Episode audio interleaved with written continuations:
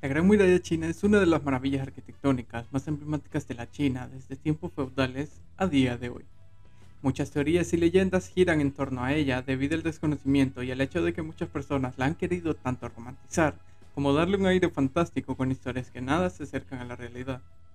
Lo que muchos no saben es que no es una línea de muro construida como una sola edificación, es más bien la conjunción de varios tramos de edificaciones construidas por distintas personas, aunque con un solo propósito, resguardarse tanto de enemigos extranjeros como de locales.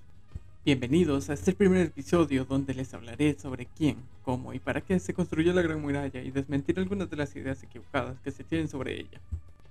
Como les comenté al principio, uno de los aspectos que tal vez muchos no conocen es el hecho de que la Gran Muralla no es una sola edificación, sino la unión de varios muros construidos por distintos feudos para protegerse de los ataques mongoles y manchurios, cuando estos atacaban la frontera norte del país asiático comenzando en el siglo V a.C. y terminando en el siglo XVI, la enorme construcción fue elaborada por distintas dinastías a lo largo de los siglos.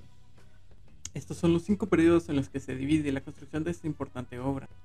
Antes y después de la unificación de la dinastía Qing, dinastía Han, periodo donde hubo poca actividad, y el último y tal vez más importante, el periodo de la dinastía Ming, esta última tiene el mérito de no solo tener el primer emperador autoproclamado, sino también de unificar todas las piezas del muro para crear una protección de los ataques enemigos del exterior.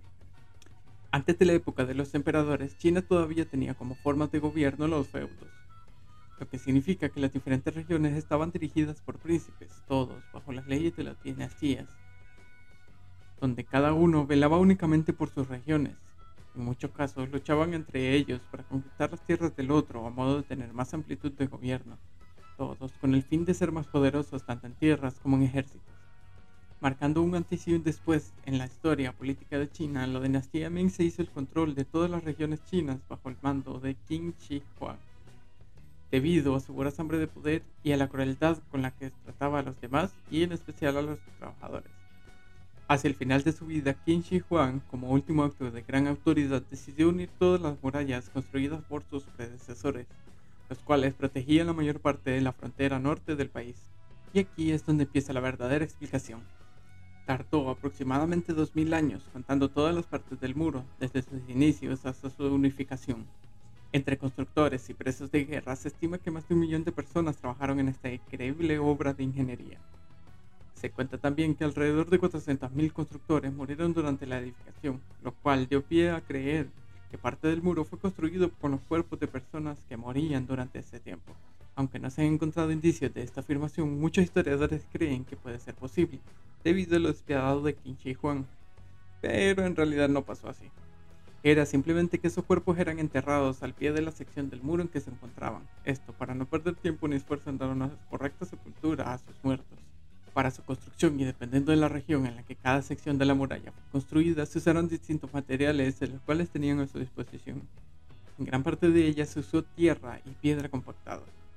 Después de que la dinastía Ming tomara el poder, se usaron mezclas más fuertes y materiales más resistentes. Ladrillo y piedra fue la combinación que se usó en el resto de la muralla, lo cual hizo que esas mismas zonas duraran más tiempo que las otras, e incluso se llegó a utilizar granito, a lo largo de la misma se erigieron torres de vigilancia para observar los asidos rivales. Todas se comunicaban mediante señales de humo.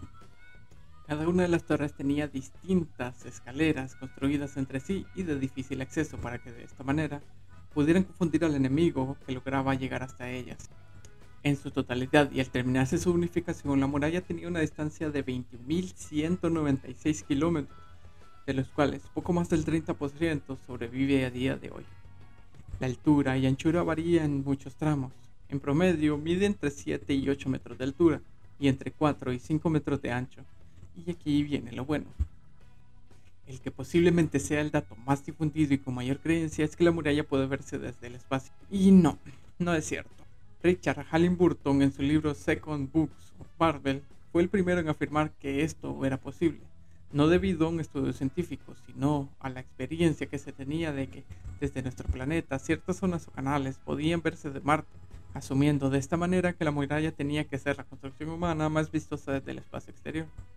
Esto fue desmentido por el mismo Neil Armstrong, reconocido astronauta. no creo que por lo menos con mis ojos hubiera alguna construcción humana visible para mí.